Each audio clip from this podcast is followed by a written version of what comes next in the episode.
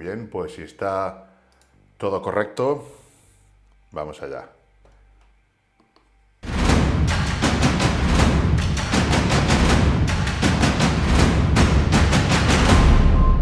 Muchas gracias por estar aquí, muchas gracias a todos. Vamos a hablar del eh, tema de las repeticiones efectivas. Esta vez, en esta clase, vamos a tratar las repeticiones efectivas. La semana pasada vimos la reclutación de motoras de alto umbral, cómo se reclutaban las unidades motoras. Y ahora, pues, vamos a continuar hablando de lo que serían las repeticiones efectivas. Las repeticiones efectivas son las últimas repeticiones de una serie Vamos a por qué serían estas las repeticiones efectivas, por qué las consideraríamos así y qué función tienen exactamente, por qué están ahí, por qué las podemos contabilizar como muestra para, valorar nuestra intensidad, nuestro volumen de entrenamiento y cómo podemos gestionarlas, cómo podemos eh, ver cómo evolucionamos con ellas, cuántas podemos hacer por sesión todo esto es muy individual porque realmente se trata del volumen de entrenamiento que cada uno puede tolerar y esto siempre va a ser muy individual y va a depender de muchos factores. Incluso una misma persona no va a tolerar siempre el mismo volumen de entrenamiento. Incluso una misma persona pues habrán épocas que podrá tolerar más volumen de entrenamiento y otras épocas que tolerará menos. Esto van a haber muchos factores que lo pueden condicionar, por ejemplo el descanso, por ejemplo la alimentación, por ejemplo el estrés a nivel laboral, incluso sentimental. Son muchos factores los que eh, pueden influir en el tema de la recuperación individual de cada uno. Y luego ya entre sujetos, esto también puede variar mucho, depende de muchísimos factores. No todo el mundo tiene la misma tolerancia al volumen de entrenamiento, no todo el mundo es capaz de tolerar la misma intensidad, las mismas series, el mismo trabajo. Es la típica discusión que, veo, he visto en el grupo de Telegram. He visto, claro, hay 500 mensajes, de repente hay un mil mensajes, no puedo leerlos todos, la verdad pero veo que se discute mucho sobre la frecuencia 1, frecuencia 2, si haces frecuencia 2 es porque no entrenas bien, si entrenaras bien con frecuencia 1 tendrías bastante. Tenéis que entender que cada uno es individual, ¿vale? Y no tiene por qué tu recuperación ser la misma que el de otra persona. Tampoco tiene otra persona por qué entrenar con la misma intensidad que tú para conseguir a lo mejor tus buenos resultados. A lo mejor otra persona necesita de menos intensidad, un poco menos de intensidad y más volumen. A lo mejor una persona le va mejor más volumen y menos intensidad. Esto es muy individual. Entonces, tratar de no polarizar. No hagáis una guerra entre volumen e intensidad.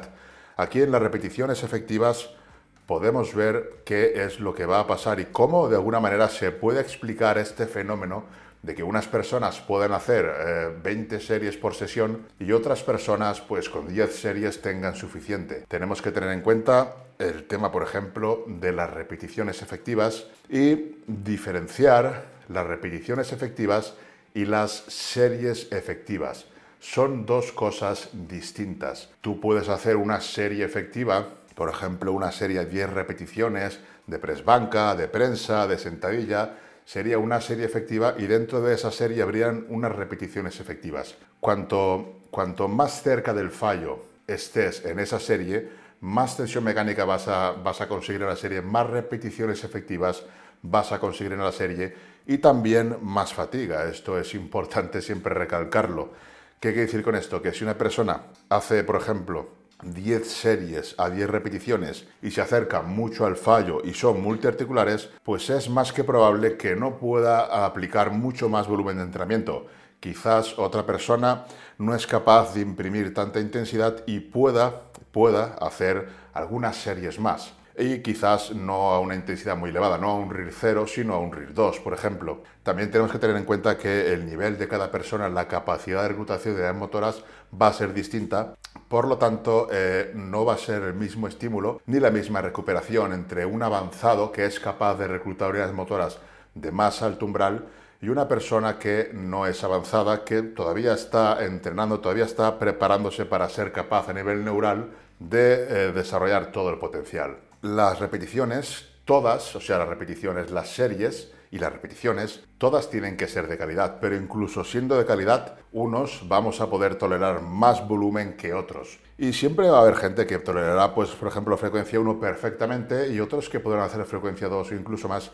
Y no es que entrenen peor, es que entrenan diferente y son capaces de recuperar de otra manera. Y esto puede ser tanto en avanzados como en novatos. Un avanzado puede recuperar de frecuencia 2 y un novato puede recuperar de frecuencia 2 porque tampoco el estímulo que genera y la fatiga que genera no es demasiado elevada. Un avanzado eh, se puede recuperar porque quizá está muy adaptado a un alto volumen de trabajo. O sea que ni, no siempre porque hagas frecuencia 2 eres avanzado ni no siempre eres eh, novato. Como digo, puede darse en muchos casos. Puede darse también el caso de que un avanzado con frecuencia 1 tenga suficiente porque sea capaz de imprimir muchísima intensidad en lo que serían sus entrenamientos. El tema es que no podemos confundir repeticiones efectivas y series efectivas. Son dos cosas distintas que van de la mano porque ambas, ambas cosas nos servirían para calcular el volumen total de entrenamiento, el trabajo total que estamos realizando, pero son cosas distintas. Por ejemplo, tú puedes tener unas 10 series, puedes hacer 10 series a un RIR 0 y esas 10 series equivaldrían a muchísimas repeticiones efectivas. Y puedes hacer 10 series a un RIR 3 o un RIR 2 y esas series ya no tendrían tantas repeticiones efectivas.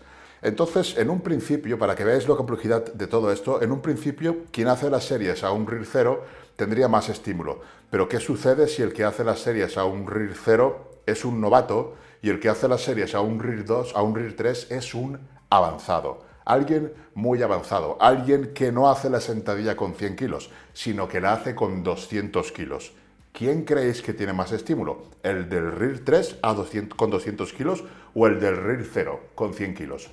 No todo es cuestión de a qué RIR vas influyen muchísimos más factores. Entonces, no simplifiquéis tanto las cosas como he estado viendo en algunos comentarios que he visto en el grupo de Telegram y sed más abiertos de mente. No polaricéis. Tened en cuenta que lo que te funciona a ti no tiene por qué funcionar a la otra persona, ni tu entrenamiento, ni tu capacidad de intensidad, ni tu capacidad de reclutación de motoras, ni tu capacidad de recuperación es la misma que la de otra persona.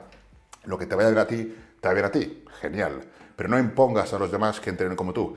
En este ejemplo os he tratado de explicar, yo creo que se ha entendido, si no es así me lo ponéis por ahí, del por qué no todo está en el RIR tampoco, porque un RIR 3 con 200 kilos es mucho más fatigante y más demandante que un RIR 0 con 100 kilos. Vale que para esa persona que hace un RIR 0 con 100 kilos la intensidad es muchísimo más elevada, pero a nivel, a nivel tendinoso articular, a nivel de reclutación, un RIR 3, por ejemplo, con 200 kilos genera muchísima más fatiga que un RIR 0 con 100 kilos. Al final son 100 kilos. Para que lo entendamos, lo más normal es que vosotros, nosotros, nos movamos en rangos bajos porque no somos power. Entonces, supongamos que hacemos sentadilla con 100 kilos, 120 kilos a un RIR 0. ¿Qué crees que pasa?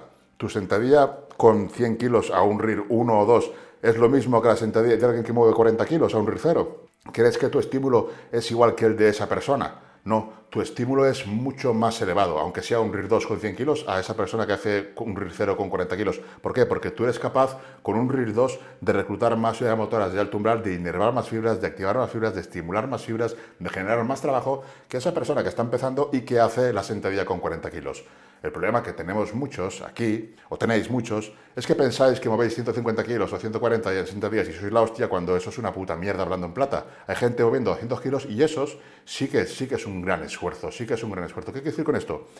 Que cuando movéis 140, 100 kilos estáis al nivel de esa persona tan novata que mueve 40 kilos. Vosotros tenéis entre 2 y 5 años de entrenamiento para mover 120 kilos, 140 en sentadilla y eso no es absolutamente nada entre 2 y 5 años de entrenamiento no es absolutamente nada en la vida de un atleta que puede estar tranquilamente 40 años entrenando.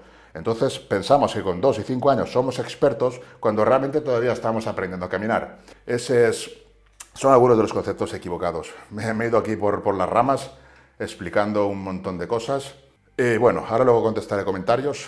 Quería ver esto de repeticiones efectivas y series efectivas, que no tiene nada que ver, porque puede ser una serie efectiva con un RIR 2, como ha comentado, y puede ser una serie efectiva con un RIR 0. En ambos casos, la carga sería muy importante. El RIR es el RIR y las repeticiones efectivas es una manera para poder cuantificar el volumen. Tenéis que tener en cuenta que ninguna manera es perfecta, pero entre todas y aplicadas a uno mismo, que esto es muy importante, aplicadas a uno mismo, nos da una idea de lo que podemos tolerar. Y lo que toleremos nosotros no será lo mismo que tolere yo, no será lo mismo que toleres tú, lo que toleres tú no será lo mismo que lo que tolera él, y todo esto va a ser muy fluctuante, e incluso entre un mismo individuo. Entonces, no hay normas básicas, no hay normas fijas. Si las hubieran, todos entrenaríamos igual, todos haríamos el mismo rir, mismos ejercicios, mismas cosas, misma intensidad, misma frecuencia y todos progresaríamos de la hostia.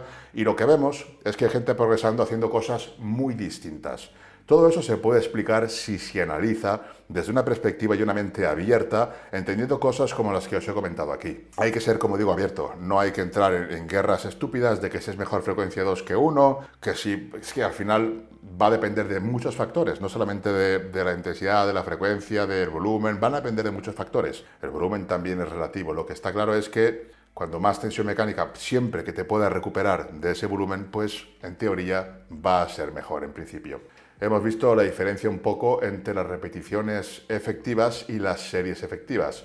Y cómo una serie que vas a un RIR 2 o un RIR 3 con una carga muy alta puede ser realmente efectiva y puede contener repeticiones efectivas. Ya comentando esto, em, las repeticiones efectivas es una teoría, tenéis que tener en cuenta que es una teoría de Chris Bersley, que es un investigador muy bueno y él empezó a hablar de que las últimas repeticiones de una serie son las más efectivas. Esto lo sabían los culturistas desde que empezaron a entrenar, desde la época de Arnold, ya sabían que las últimas repeticiones tenían que ser las mejores, las más efectivas. Luego, si analizamos el por qué, es porque tienen más tensión mecánica, porque la reclutación de unidades motoras se ha dado más, sobre todo por la ley de Heinemann. Y esta teoría, en la que yo estoy bastante de acuerdo, no es ley, es simplemente una pieza más del puzzle para entender, para ayudarnos a entender lo que sería todo el puzzle del volumen de entrenamiento que podemos tolerar, de la intensidad, de la cantidad y calidad de trabajo que cada uno es capaz de tolerar y del cual es capaz de recuperarse. Si usáis la plantilla de entrenamiento, vais a poder ver porque os calcula las repeticiones efectivas que hacéis en cada una de las series. La plantilla de entrenamiento está, mm, está hecha para que calcule conforme yo creo que se tiene que calcular. Tenéis también que tener en cuenta eso. Y bueno, yo pienso que está bastante, no es nada, como digo, exacto, pero está bastante acercado.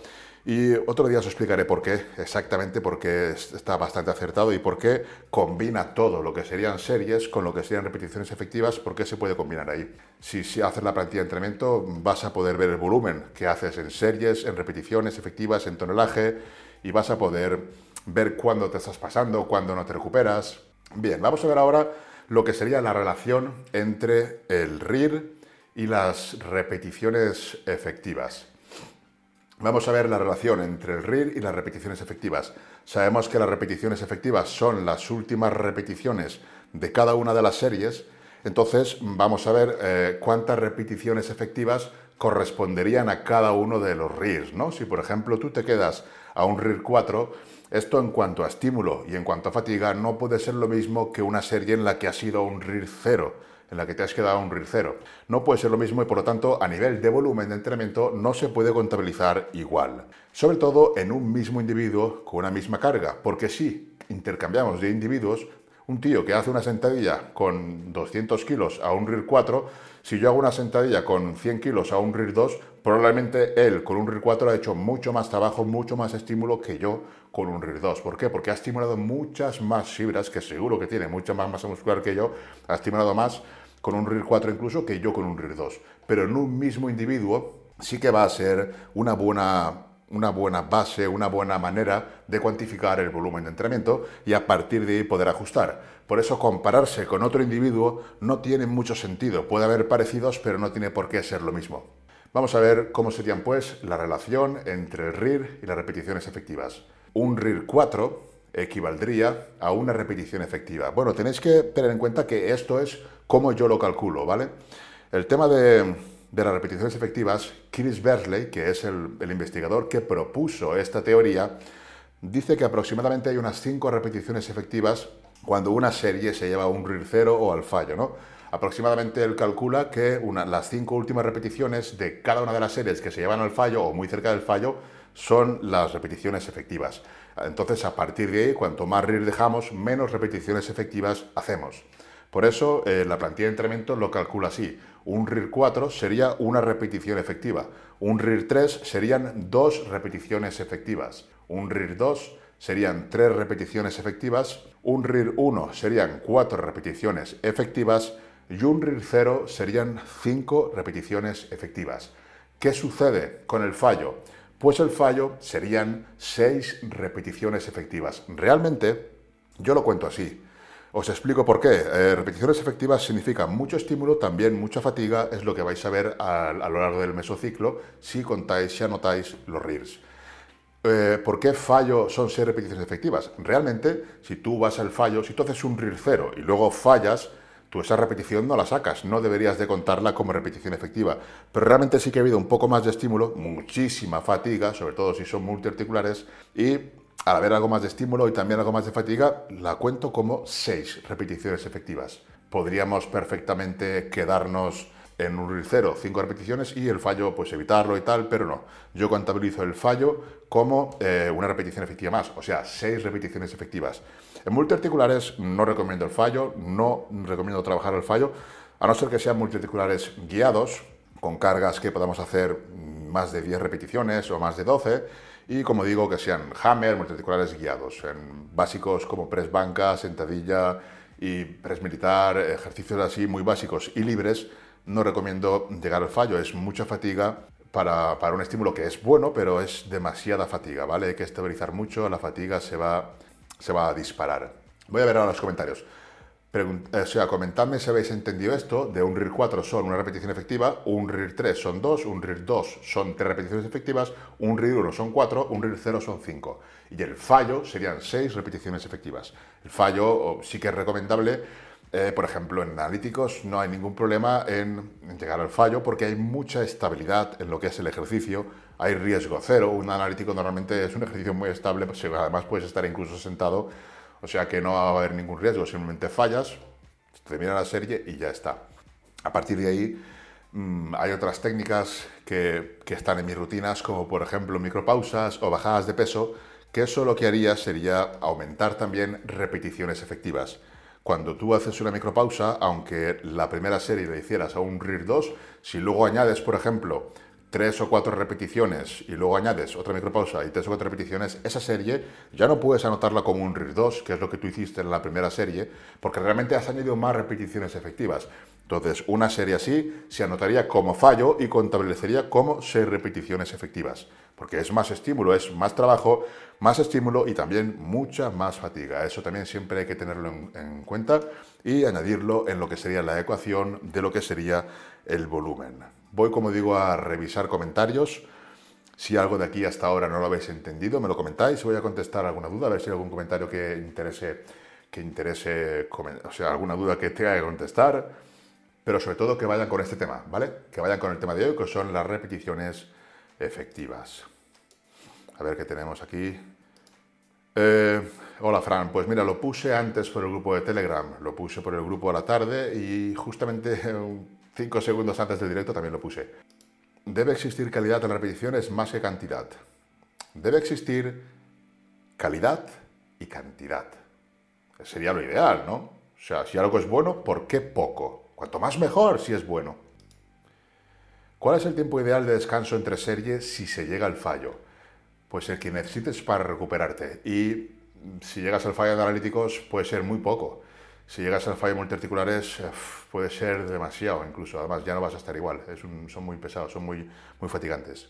Exacto, todos estamos aprendiendo, yo también estoy aprendiendo. O sea, que es que eh, todos tenemos mucho que aprender. Es estúpido eh, entrar en guerras sobre volumen, intensidad, sobre no sé qué. Hay que intentar entender el porqué de esas cosas, de algunas cosas. Es lo mismo una repetición efectiva en máquina con leva y negativa acentuada a una con barra bueno, se podría ver qué máquina es, es lo mismo. Cuando, son ejercicios distintos, ya son cosas distintas. Eso es lo primero. Entonces, a partir de ahí ya comparar, es como si compararas una prensa con una sentadilla. ¿Es lo mismo? Pues no. Incluso una sentadilla medio recorrido a recorrido completo, pues tampoco lo mismo. Incluso una prensa medio recorrido tampoco lo mismo. Incluso un mismo ejercicio, ya cambias el recorrido, ya no es lo mismo. Ya hay diferencias, como para comparar un ejercicio con otro.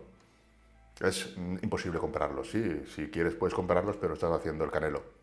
Eh, uno mismo lo evalúa y es variable. También está el RPE. Yo quitando los básicos libres me guardo entre 0 y 2 repes, pues voy al fallo técnico en el resto. Eso está muy bien. Y el fallo técnico en el resto o en los ejercicios que te den estabilidad. Cuando tú vas al fallo técnico probablemente puedas hacer una o dos repeticiones más con mala técnica.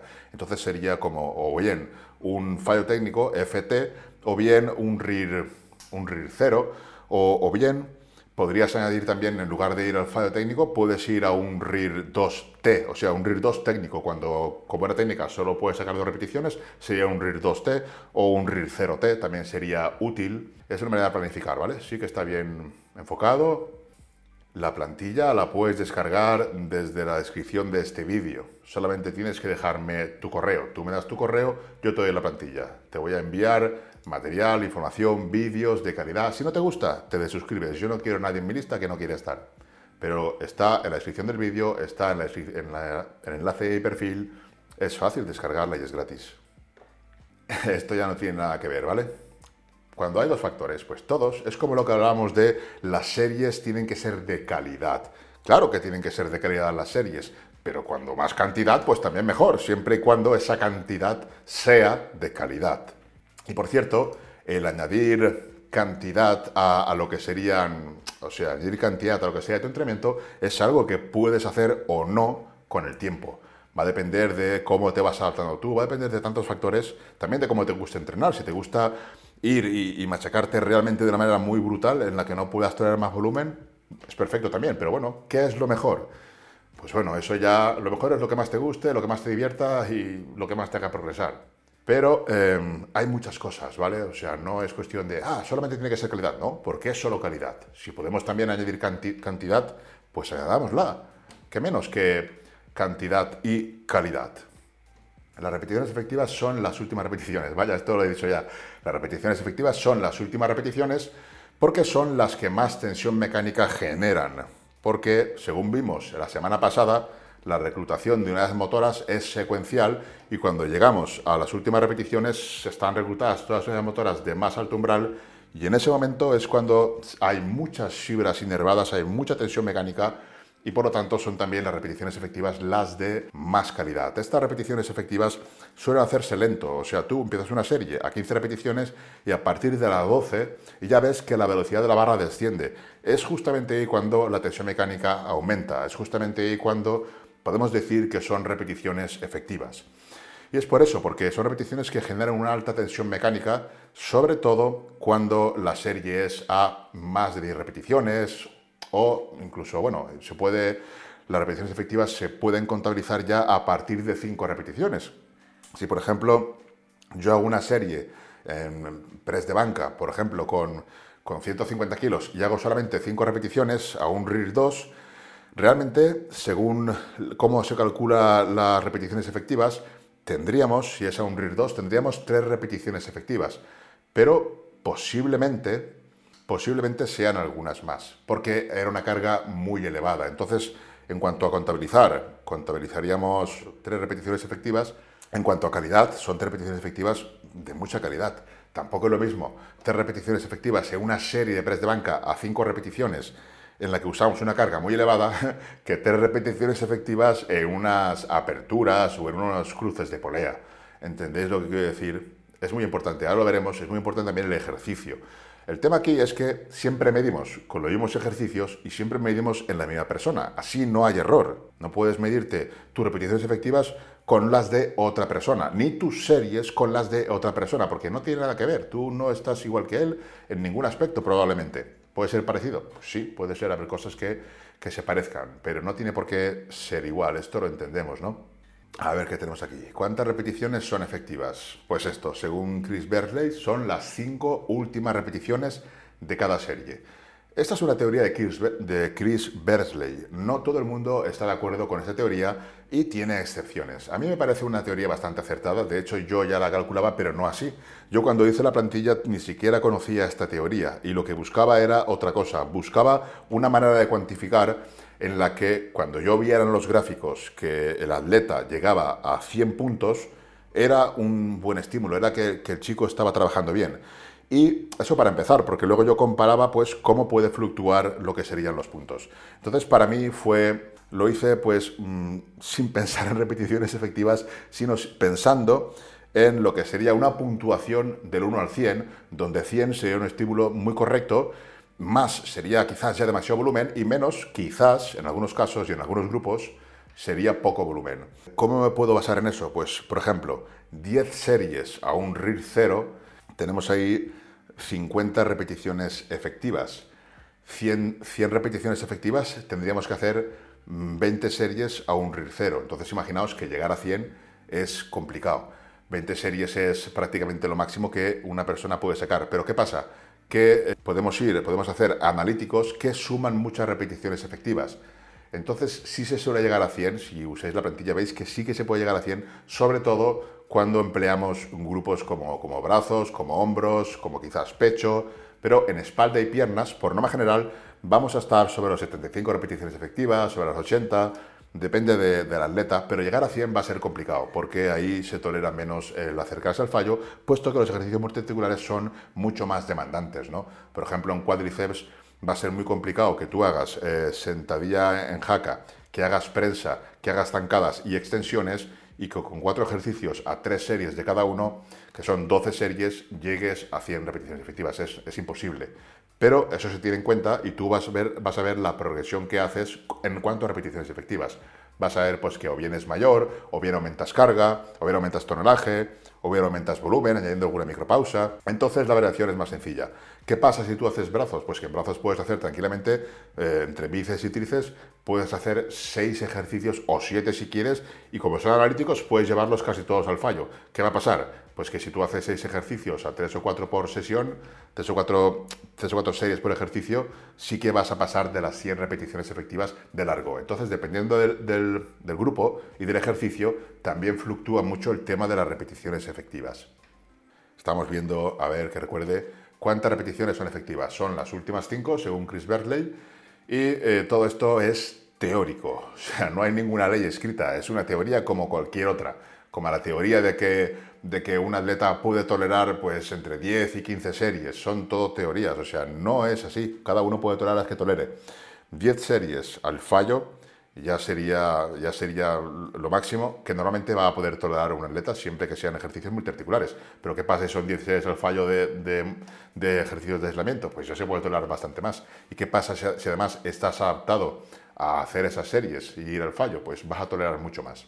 Pero lo que estamos hablando aquí es que no produce, eso quiero que quede claro, no produce ni el mismo estímulo ni la misma fatiga eh, un ejercicio multiarticular que un ejercicio analítico. Entonces, las repeticiones efectivas tampoco son igual de válidas. No es lo mismo unas repeticiones efectivas en multiarticulares que en analíticos. En analíticos se puede subir mucho más las repeticiones efectivas. Eso también hay que tenerlo claro. El estímulo y la fatiga que producen las repeticiones efectivas varía en función del tipo de ejercicio. Esto es lo que, lo que estaba diciendo, que en multiarticulares eh, va a haber mucho más estímulo y también mucha más fatiga.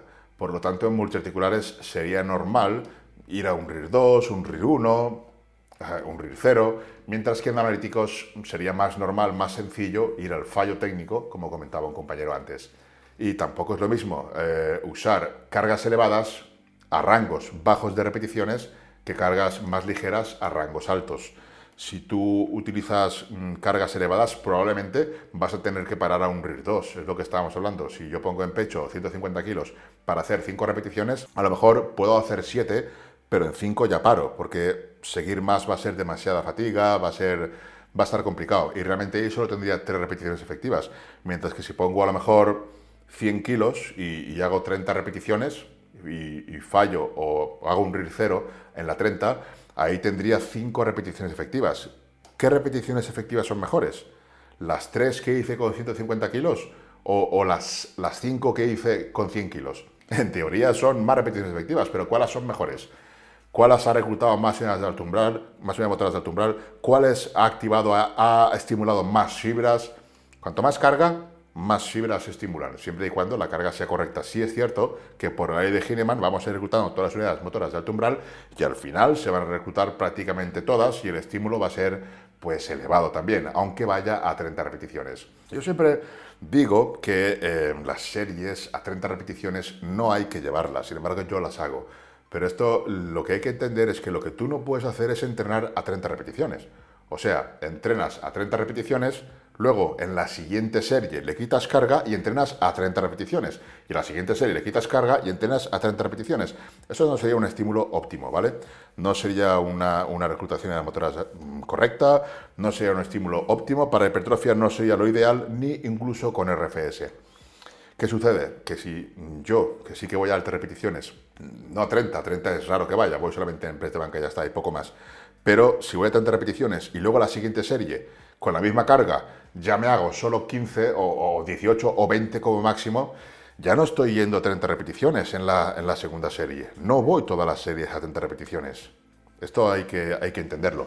Entonces el estímulo sí que no es tan incorrecto como si todas las series fuesen a 30 repeticiones e incluso puede ser correcto, puede tener cabida porque al ir a altas repeticiones estimulo todas las fibras una por una, va a reclutando unidades motoras de alto una por una, mientras que si entrenas con cargas muy pesadas a bajas repeticiones, ya desde el principio activas unidades motoras de alto y desde el principio inervas todas las fibras, pero pierdes fibras también, que, que la vas a saltar porque inervas tan rápidamente tan rápidamente necesitas de la fuerza que mm, directamente vas con las unidades motoras de alto y hay fibras que no se van a estimular. Por eso, trabajar a dos rangos de repeticiones como aconsejo en las rutinas es interesante, sobre todo en ejercicios en los que podamos progresar en cargas.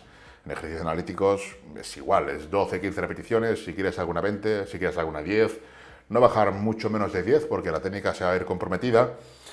Entonces no hay normas, va a depender del ejercicio, va a depender del ejercicio. No siempre hay que ir a X repeticiones, va a depender del ejercicio y en segunda instancia, pues también de tus gustos personales. Estamos viendo eso, que analíticos podemos acercarnos al fallo mucho más fácil y en multiarticulares no es recomendable. Por lo menos en los que necesitan de una gran eh, estabilidad, ¿no? Si es una máquina guiada como una Hammer, ya es más sencillo acercarse al fallo, o por lo menos a un RIR cero real o un fallo técnico, ahí sí es más sencillo. Vamos a ver argumentos en contra de las repeticiones efectivas. Tenemos que entender, como he explicado antes, que esto es una teoría y pues hay investigadores que no están de acuerdo, investigadores, entrenadores, hay gente que no está de acuerdo con esta teoría. Y bueno, no es mi caso, yo lo veo una, una teoría bastante acertada como manera de cuantificar el volumen. Me gusta, por ejemplo, mucho más pensar en repeticiones efectivas que en el stress index, que en el índice de estrés. A mí el índice de estrés de 1,6 elevado, 1,2 medio y, ir un 1, 0,8 y tal, no me dicen nada esos números. Sin embargo, la puntuación de repeticiones efectivas me cuadra mucho más con lo que sería un trabajo más palpable y tangible. Por lo tanto, para hipertrofia, para el entrenamiento de hipertrofia, lo veo más acertado. Te digo que yo hice, hice la puntuación guiándome en otras cosas, pero luego coincidió con lo que sería la teoría esta de las repeticiones efectivas y, y genial porque porque está bastante bien encaminado todo. Por lo tanto, yo sí que estoy a favor, o sea, es una herramienta más, no es la verdad absoluta, ni mucho menos. Os he explicado casos en, lo que esto no cuadra, en, los que esto no cuadra. Pero es una buena manera de cuantificar el volumen, una herramienta más para poder cuantificar más o menos correctamente el volumen. Pero bueno, las repeticiones efectivas, pues no, va a ser lo mismo unas repeticiones efectivas en unas extensiones de tríceps que una sentadilla. Mm, no se van a poder dar igual. Una extensión vas a poder añadir más repeticiones efectivas porque vas a poder ir al fallo y una sentadilla, pues ir al fallo no es lo más inteligente, ¿vale? Pero eh, el tema de que los argumentos en contra son por varios motivos. Uno, se podría ser este, que no es lo mismo una extensiones a un multiarticular pesado. No puedes contabilizar igual. Y sin embargo, como os he explicado al principio, un multiarticular pesado va a ser mucho más estimulante que un, que un analítico aunque lo lleves al fallo. ¿Por qué? Porque el multiarticular pesado va a inervar muchísimas más fibras, va a haber muchísimo más estímulo y también muchísima más fatiga. Hay una corriente de investigadores que lo que vienen a decir es que Si tú no usas una carga muy elevada, no vas a poder reclutar todas las unidades motoras de alto umbral. Y por eso el tema de las repeticiones efectivas no sería correcto, sino que lo que se basaría o lo que más preferencia tendría para la hipertrofia sería utilizar cargas elevadas. Hay corrientes de investigadores de todo tipo. Hay una corriente que, dice que, el fallo es como necesario para la hipertrofia, aunque sabemos que no, pero hay corrientes que, abogan por eso. Lo, lo, que tiene que ser uno es abierto, intentar minimizar los sesgos que todo el mundo tiene, seguro que yo también, intentar minimizarlos y ser lo más coherente, lo más abierto posible para aprender. Cuando tú te, encierras en una idea, ya no vas a poder aprender porque no estás abierto. También sucede que algunos investigadores están muchos años investigando un sistema, una manera de, ver las cosas, y luego se descubre que no van por ahí los tiros y mm, no, no, suelen cambiar, ¿vale? Eh, les cuesta, cuesta cambiar. Ahora, por ejemplo, Keith Berkeley ya está admitiendo que entrenar con RFS genera mucho más volumen de entrenamiento. Ya es una variable más que se tiene que contabilizar. Obviamente no puede ser igual un entrenamiento de 10 minutos o de 15, digo 10 o 15 porque es lo que hace la gente, nosotros hacemos todo el entrenamiento con RFS. No puede ser igual un entrenamiento con RFS que sin RFS, porque hay más estímulo, hay más reclutación con RFS. Por lo tanto, lo que es el volumen de entrenamiento no se puede contabilizar igual entre distintos volúmenes. Una misma persona con RFS, una misma persona sin RFS, va a tener más estímulo, también más fatiga con RFS que sin RFS. Pasa que luego te adaptas y vas a poder, pero bueno, hemos visto que no todo el mundo está a, favor de lo que sería la teoría de las repeticiones efectivas y uno de los argumentos que, se, que se dicen es este, el que las unidades motoras de más alto umbral no se pueden reclutar no se pueden reclutar si no se usan cargas elevadas. Esto es por lo menos lo que sugiere el Jim R. Podvin y colaboradores. Ellos dicen que, por ejemplo, con el 50% de 1RM no se llegaría a conseguir reclutar las unidades motoras de más alto umbral a pesar de que se llegue al fallo muscular. Esto, claro, sí que es así. Pero en la semana pasada ya expliqué también y explique también lo que pensaba de esto y por qué, aunque no se lleguen a reclutar las motoras de alto sí que se van a terminar reclutando. Algunos autores, como el investigador este, no esté de acuerdo porque se ha visto, no solo él, hay varios que han demostrado que necesitas cargas elevadas para poder reclutar las unidades motoras de más alto umbral. Quiere decir esto que aunque la reclutación de motoras sea de forma secuencial, aunque tú conforme te acercas el fallo se van reclutando más y más grandes las unidades motoras, las de más alto umbral solo se van a reclutar cuando emplees cargas elevadas. Esto es cierto, pero ¿qué sucede si tú, aparte de... Mm, tú vas a progresar, tú vas a generar adaptaciones para progresar en cargas independientemente de la carga que uses? O sea, si tú, por ejemplo, vas a 15 repeticiones siempre y vas a ser fuerte, quieres mejorar en 15 repeticiones, inevitablemente cada vez va a tener que reclutar unidades motoras de más alto umbral, cada vez va a tener que inervar más y mejor las fibras para que sean capaces de producir esa fuerza y cada vez mover más carga, porque son adaptaciones que vas a tener. Sin embargo, si tú desde el principio, o sea, si tú eh, coges una carga elevada, pongamos de un 90% de 1RM, y la mueves, desde el principio vas a reclutar las unidades motoras de alto umbral. De acuerdo y tú ahora, después de hacer ese ejercicio que has reclutado de motoras de alto umbral, o otro día, haces una carga de, por ejemplo, el 15RM, cuando llegues al fallo, aún llegando al fallo, no habrás conseguido reclutar las unidades motoras de alto que reclutaste con el 90% de 1RM. Pero ¿qué sucede? Que tú trabajando a 15, al 15RM, cuando pasen X meses o X tiempo, vas a tener que reclutar más unidades motoras de alto umbral porque vas a progresar en cargas. El estímulo que estás generando cuando tú generas una carga alta y, luego una carga más baja, el estímulo que generas, la reclutación de motoras del umbral con la carga alta es mayor que la que generas con la carga baja, pero eso en la misma línea de tiempo. Cuando tú has avanzado, has progresado, has mejorado, tu capacidad neural también ha mejorado, vas a ser capaz de reclutar unidades motoras de más alto umbral, incluso con cargas elevadas. Que si luego bajaras, pues seguramente reclutarías más todavía con cargas elevadas pero la hipertrofia se va a dar igual, las adaptaciones en fuerza se van a dar igual, lo que pasa es que unas van a ser a más altas repeticiones y otras a más bajas repeticiones. Si no fuera así, solamente se podría ganar hipertrofia con cargas elevadas y rangos de repeticiones bajos, cuando sabemos que no es así. Sabemos que se puede ganar hipertrofia incluso con rangos del 30% de 1RM y sin RFS, con RFS hasta con el 20% de 1RM. Otra cosa es que sea lo óptimo. Lo óptimo no es, pero poder se puede. Con cargas bajas no se consigue reclutar las unidades motoras de más alto umbral. Esto es lo que estamos viendo, que según estos autores, si la carga está muy alejada de 1RM, incluso llegando al fallo, no se consiguen reclutar las unidades motoras de más alto umbral. Pero quizás para la hipertrofia no sea lo más determinante que se recluten las unidades motoras de más alto umbral, sino que se genere la suficiente tensión mecánica para que se produzcan, para que se disparen todos los procesos metabólicos, anabólicos a nivel celular que generan la hipertrofia. Por lo tanto, que no se lleguen a reclutar las unidades motoras de más alto umbral tampoco es un impedimento para que se consiga mejorar en hipertrofia y, por lo tanto, a largo plazo, en fuerza. Es lo más importante llegar, llevar la serie lo más cerca posible del fallo, sobre todo cuando las cargas son ligeras. Lo que siempre he dicho, que cuando más alta sea la carga, más lejos del fallo debes o puedes ir. Mientras que cuanto más ligera sea la carga, más cerca del fallo tienes que ir. Esto es, mm, todo, todo es lo mismo, o sea, todo es lo que, lo que estamos viendo, que aunque las repeticiones efectivas vayan a ser menores con una carga muy elevada yendo a un RIR 2, lo que es el estímulo es muy grande, es incluso puede que superior que una, una, serie que le llevas a 20 repeticiones al fallo contra una serie que llevas a un 5RM, una carga mucho más elevada. Y aunque no sea el fallo, una carga mucho más elevada va a llevar un buen estímulo.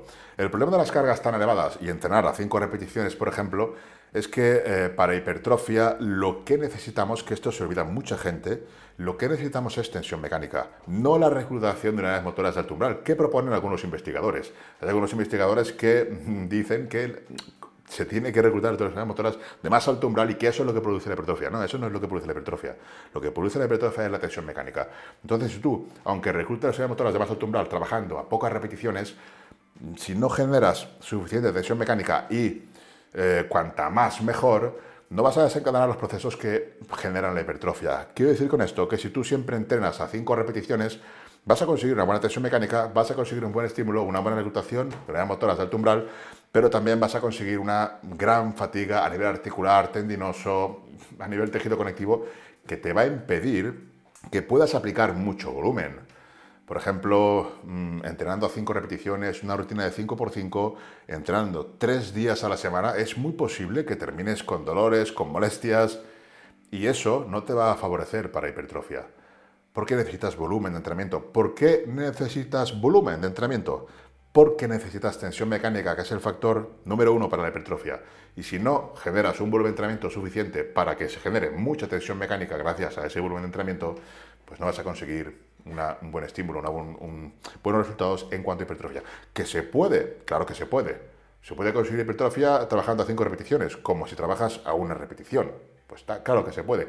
Pero no es que se pueda, es qué es lo óptimo y qué es lo óptimo a largo plazo. Eso es lo que nos interesa a nosotros. Porque poder se puede hacer de muchas maneras las cosas, se puede conseguir hipertrofia de muchas maneras, pero tenemos que buscar la más inteligente. O la que más nos divierta.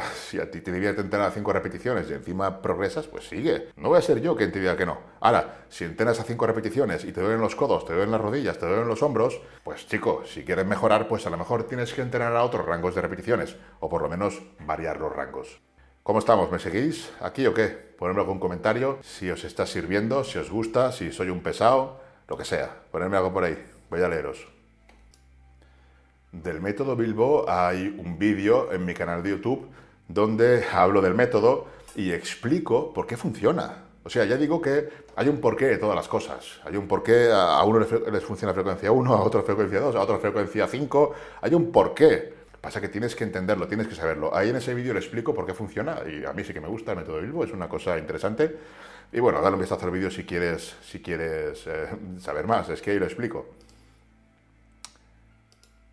Bien, me alegro que me alegro que os guste. Muy bien, chicos, pues vamos a seguir. Vamos a seguir con esto.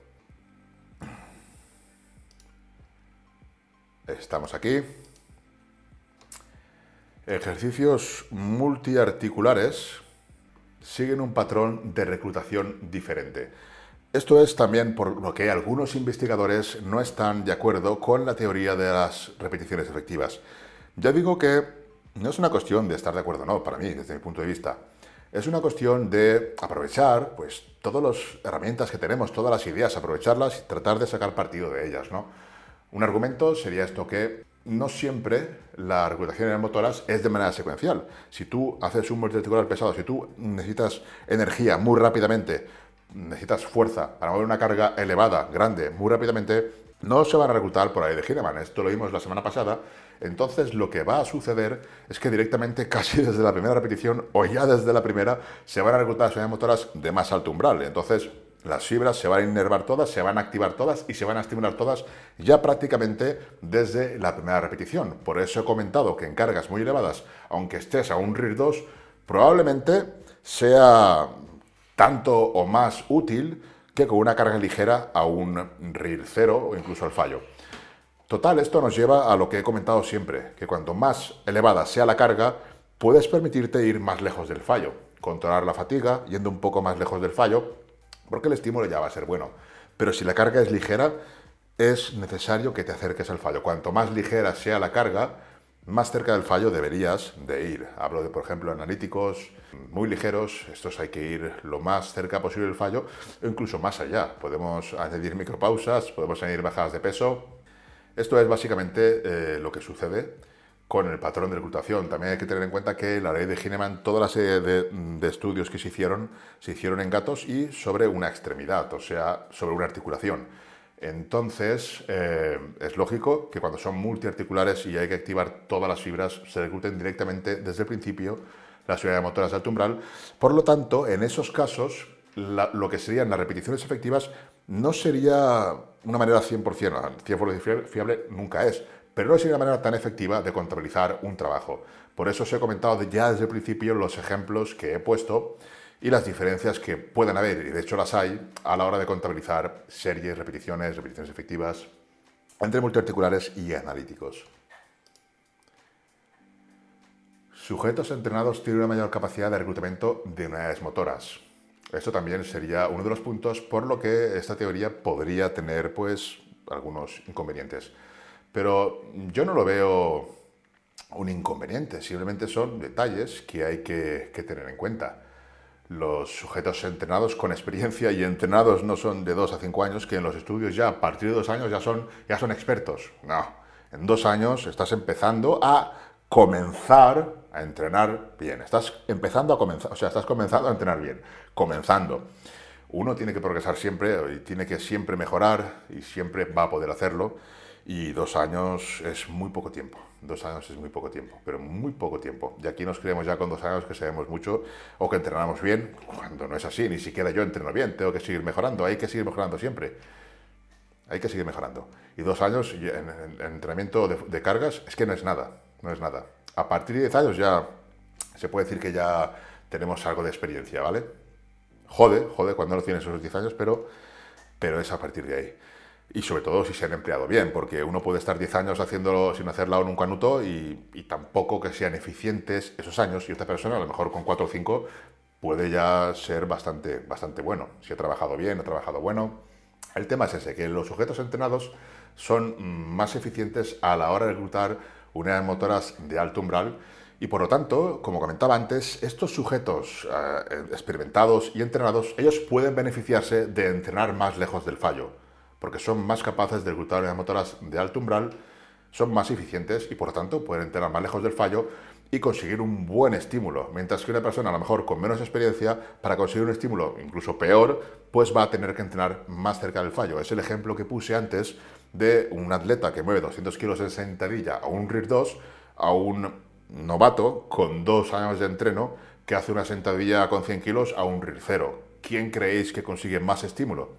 Yo creo que va a conseguir más estímulo ese atleta, esa persona que es experta y que hace el patrón de movimiento perfecto, que consigue mover 200 kilos de sentadillas y aunque vaya a un RIR 2, el estímulo y la reclutación de motoras es mucho más eficiente y mucho más grande que lo que sería este otro atleta de solo dos años de entreno, que con menos carga va a un RIR todavía más cero, va más cerca del fallo. Esto es por menos lo que pienso y según parece ser es así. Entonces, mm, ya tendríamos, tendríamos el tema, hemos visto lo que son las repeticiones efectivas.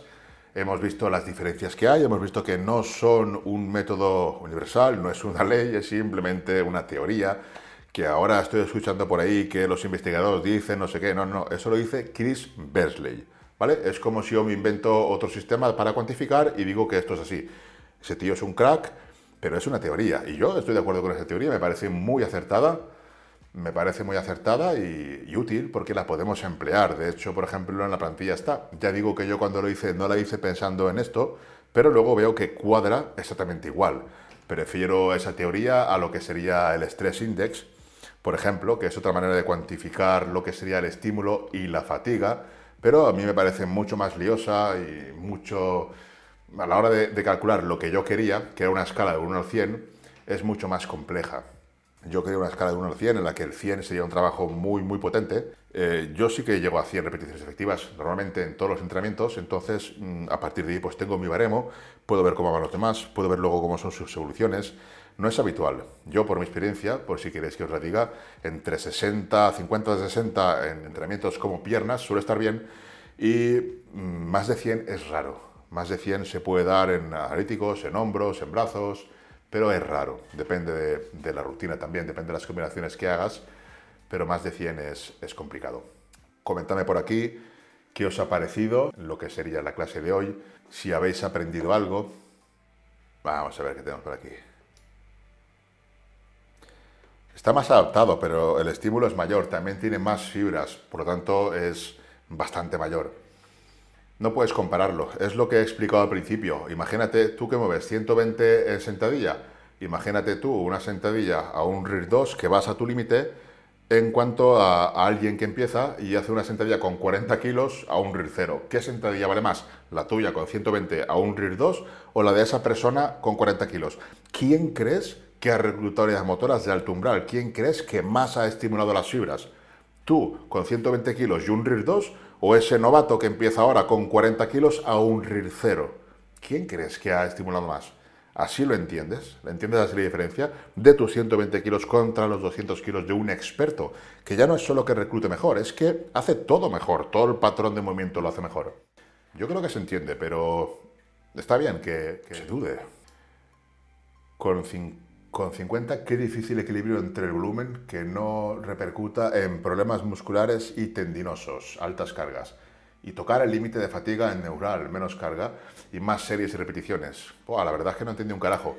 Pero sí, usa cargas eh, normales que no sean demasiado elevadas, ves entre 12 y 15 repeticiones, usa RFS y no va a haber ningún problema con 50, con 60, con una buena técnica y una buena selección de ejercicios, no debería haber problemas, ¿vale? Hay problemas cuando queremos hacer ejercicios que no se nos dan bien, que nos están generando fatiga articular, tendinosa, que nos están dando problemas y aún así queremos hacerlos. Que eso nos ha pasado a muchos. Arthur Jones era un adelantado a su época, era un crack Todavía no hay máquinas como las que él diseñaba. Yo tengo 63 y el secreto es no pasarse con el volumen y no bajar de 6 repes y buena técnica. Hace años que ya no tengo algún tipo de lesión ni molestia. Pues enhorabuena, Javier, eso es lo que hay que hacer. Muy bien. Eso es lo que hay que intentar. Intentar que eso, que sea a largo plazo, que nuestro entrenamiento dure años, que podamos disfrutar entrenando mucho tiempo y para ello va a ser necesario que no tengamos molestias ni dolores. No hay secretos, yo os doy ideas y bueno, ya sabes, sentido común, saber aplicar las cosas. me alegro que, que os haya gustado. Comentadme lo que queráis ahora porque si no tengo preguntas nos vamos a despedir. A tomarse una cerveza de Eugenix. Todavía no hay cerveza de Eugenix. A ver si saca una cerveza proteica. y volveremos a tomar cerveza. Vale, voy a hacer una cosa. Voy a hacer, a ver si, me sale. Más que nada porque, porque quiero probar esto. Tengo que aprender. Yo siempre intento, como digo, pues estar abierto a aprender y hacer cosas interesantes. Mis habilidades actuales no llegan a tanto. Las mías tampoco. A, ver si es verdad. A ver si es verdad. el tema de las repeticiones efectivas se podría comparar también con lo que sería el RPE, el RIR y el Stress Index. Es, como digo, una, una manera de cuantificar lo que sería el estímulo, la fatiga y también el estímulo. No puede haber estímulo sin que haya fatiga. No es método, es cuestión de aplicar. Ya digo que es que todo puede funcionar si lo aplicas correctamente. Y por eso hay gente ganando masa muscular, ganando fuerza, haciendo cosas distintas. Damos por hecho que trabajamos con series efectivas, repes efectivas con un peso exigente para esas repes, tiempos de descanso entre series y ejercicios. El tiempo de descanso entre series va a ser el que tú necesites para eh, ir a la próxima serie pues bastante recuperado dentro de las posibilidades. El tiempo de descanso es suficiente para que esté recuperado para dar el máximo en la siguiente serie. Obviamente no va a ser igual que la anterior, pero que, no tengas fatiga, que, que, puedas captar oxígeno bien, que puedas, que puedas realizar la serie más o menos bien. En multiarticulares será algo más, probablemente 3 minutos, 2, 3 minutos, depende, como digo, de la serie anterior. Y en analíticos puede ser tranquilamente bastante menos, no es necesario tanto. Hasta la próxima. Estaremos aquí el viernes a las 7 y media. La semana que viene, a ver qué vemos. Voy a seguir hablando de esto, pero desde una forma más práctica. Quiero mostraros una, una forma más práctica de aplicar esto, o de cómo lo hago yo, por lo menos, aunque es bastante avanzado, pero lo podéis hacer cada uno a vuestro nivel, igual que explico en las rutinas cómo hacerlo cada uno a vuestro nivel, es de lo que se trata, de que podáis adaptar a vuestro nivel. Hasta pronto chicos. Ahora sí, que nos vemos. Un abrazo. Hasta la próxima.